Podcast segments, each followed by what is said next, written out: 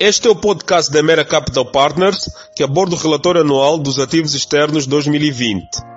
O BNA publicou a primeira edição do relatório anual dos ativos externos, que detalha a evolução das reservas internacionais de Angola no decurso do ano de 2020.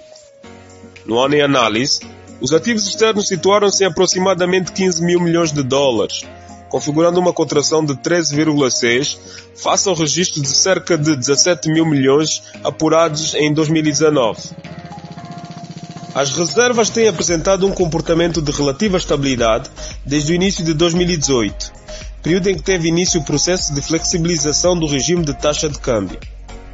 As reservas internacionais líquidas atingiram aproximadamente 8,4 mil milhões de dólares em 2020, o equivalente a 6,9 meses de importação e que representa uma redução face ao registro de 11,7 mil milhões de dólares apurado em 2019. Segundo o relatório, a parcela das reservas expostas aos riscos de mercado diminuiu de 527 milhões de dólares em 2019 para 414 milhões de dólares em 2020.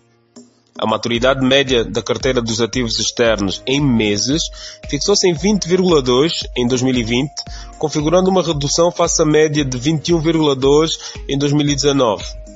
Outro sim, o risco de crédito permaneceu reduzido, com cerca de 80% dos ativos externos a registrar uma classificação de investimento de alta qualidade e baixo risco. A publicação do relatório anual dos ativos externos pelo BNA contribui para o reforço da confiança dos agentes econômicos e investidores estrangeiros, ao promover a transparência sobre a performance e processo de gestão das reservas internacionais.